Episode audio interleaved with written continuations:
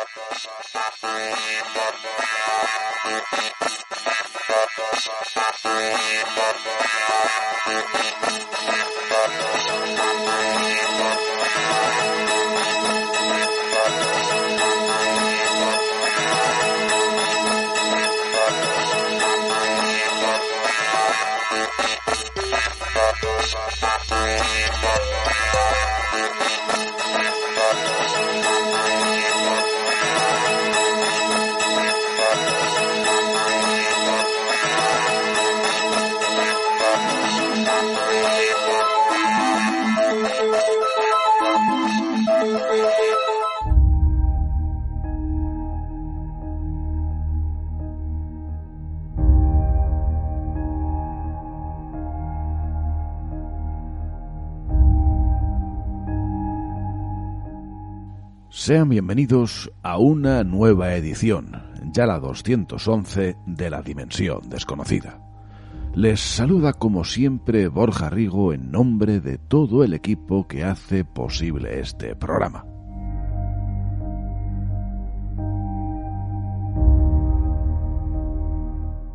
En esta ocasión nos haremos eco de algunas extrañísimas historias vinculadas al que seguramente es el más famoso navío contemporáneo.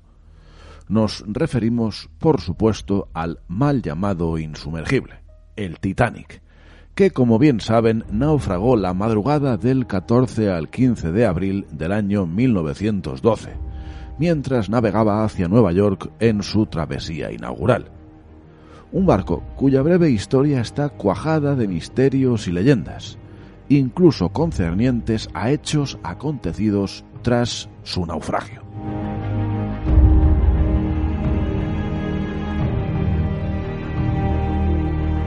¿Les interesa? Hecha esta pequeña introducción, comenzamos.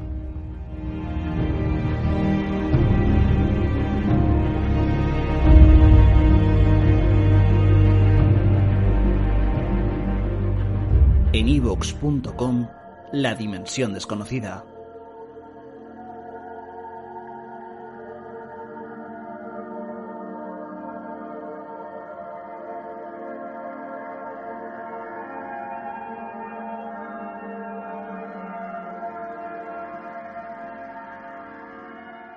Es bien sabida la historia del llamado insumergible, el Titanic, que naufragó la madrugada del 14 al 15 de abril de 1912 llevándose a las profundidades consigo a más de 1.500 almas.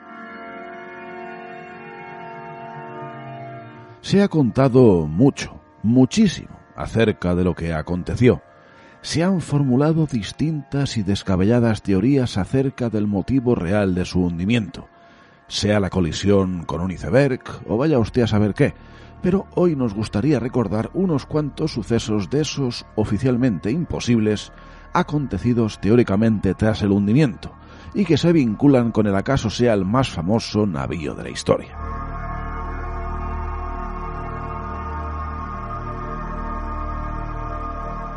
Para empezar, vamos con una historia precisamente que nos lleva hasta el año 1972. En aquel entonces, a bordo del USS Theodore Roosevelt, se recibió por radio una extrañísima señal una petición de ayuda de ni más ni menos que el Titanic.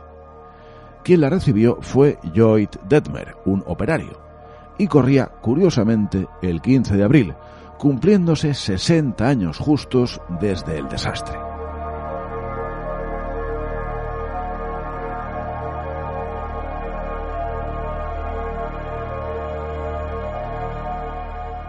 Según se cuenta, ya en tierra, el Roosevelt fue investigado por el Servicio Secreto de Estados Unidos e incluso sus tripulantes fueron amenazados para que no prosiguieran con sus pesquisas, puesto que todo aquello se trataba, así lo dijeron, de una broma de radioaficionados. Como ya pueden imaginar, el principal implicado, el operador de radio Joy Detmer, hizo caso omiso y prosiguió indagando lo que supuestamente descubrió le dejó de piedra.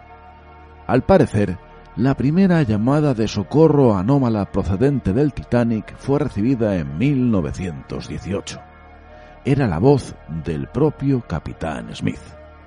Y por si fuera poco, esa señal se recogía cada seis años. En 1924, 30, 36, etc.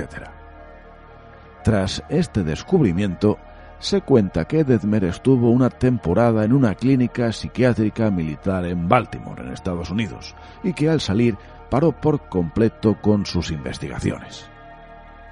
Al parecer, la última señal de ese tipo fue recibida en 1996 por un navío de Quebec. Al menos así lo recogía el Toronto Sun. Después, misterio y silencio.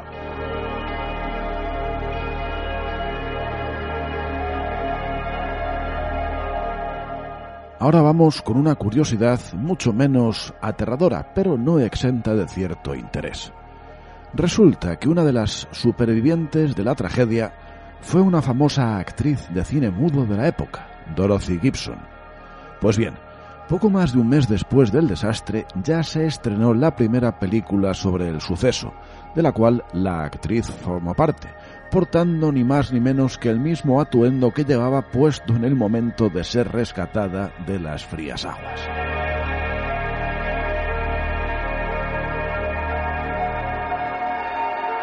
Y es de justicia también recordar a la pasajera apodada la insumergible.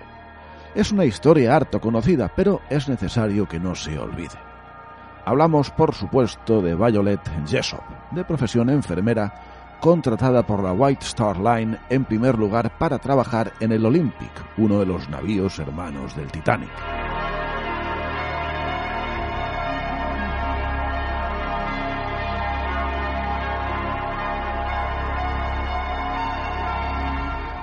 Este tuvo un serio percance en 1911 y Jessop salió indemne. En 1912, con 25 años de edad, sobrevivió al desastre del Titanic. Y la manera fue ciertamente curiosa. Fue obligada a subir a bordo de un bote salvavidas para mostrar al resto de las mujeres que eran seguros y que podían montar en ellos sin temor alguno. En 1916 tenemos a la enfermera Jessop a bordo en este caso del Britannic y un nuevo y terrible percance. El navío fue hundido por una mina durante la Primera Gran Guerra. La afortunada mujer sobrevivió de nuevo, herida de gravedad en la cabeza, pero entera.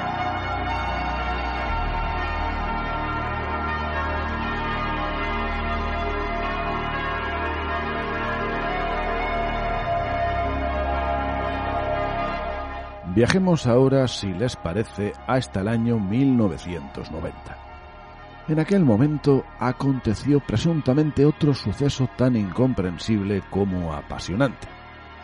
El 24 de septiembre de aquel año, un navío pesquero noruego, que se encontraba a unos 340 kilómetros del suroeste de Islandia, se topó con algo, o mejor dicho, con alguien rescataron a una mujer joven que se encontraba inconsciente en un bote de madera a la deriva.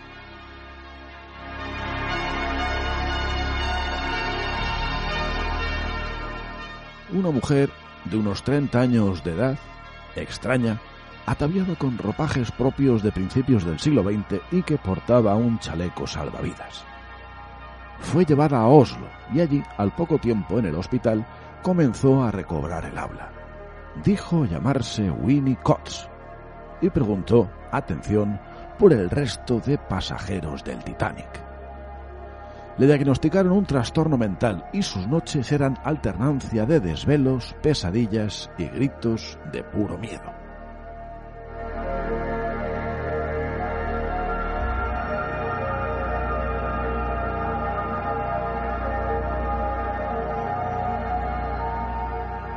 Uno puede pensar que se trató de algún tipo de broma, pero es cierto que en 1990 habían pasado solamente cinco años desde el descubrimiento del pecio, y el interés masivo por la historia del insumergible no era tal como la conocemos a día de hoy. Es más, gozó de fama, por supuesto, pero nada comparable a la que adquirió en 1997 con el estreno de la mítica película de James Cameron. Decimos esto porque, como ya habrán adivinado, Winnie Coates era el nombre de una pasajera que iba a bordo del Titanic la infausta noche del 14 al 15 de abril de 1912. Y lo más sorprendente de todo ello, más allá de que fuera una persona real, es el hecho de que su muerte está documentada en los años 60 del siglo XX, es decir, décadas después del hundimiento y décadas antes del hallazgo del barco noruego.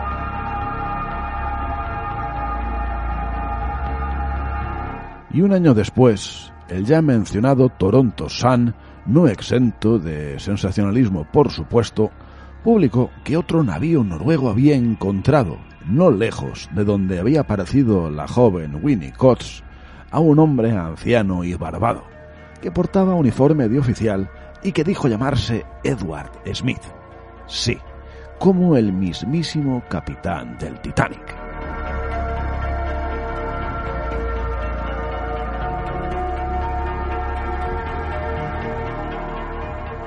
Estás escuchando La Dimensión Desconocida en evox.com.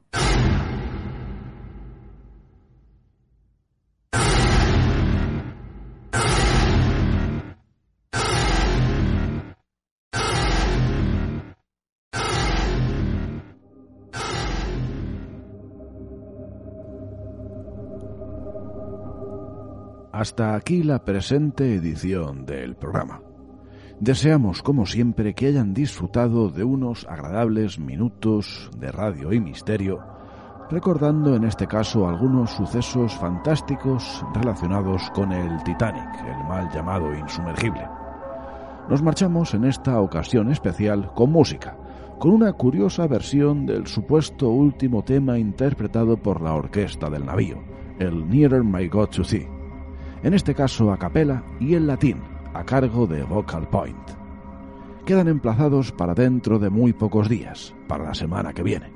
Mientras tanto, no olviden cogernos de la mano para cruzar la última frontera hacia la dimensión desconocida.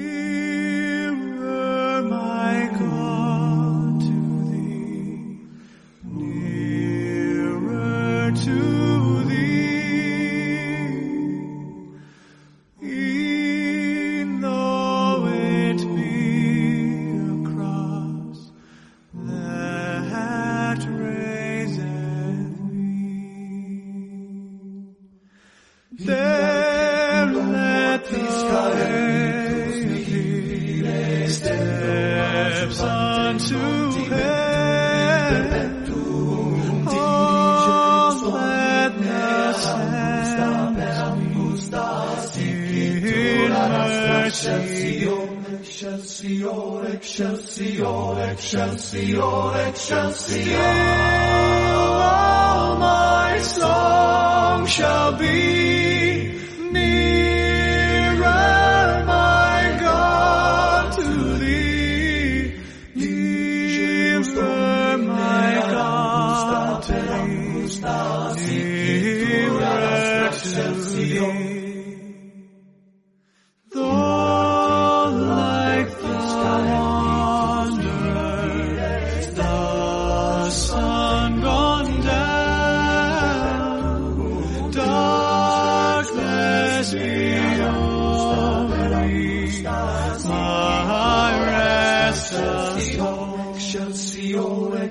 Excelsior, Excelsior, Excelsior.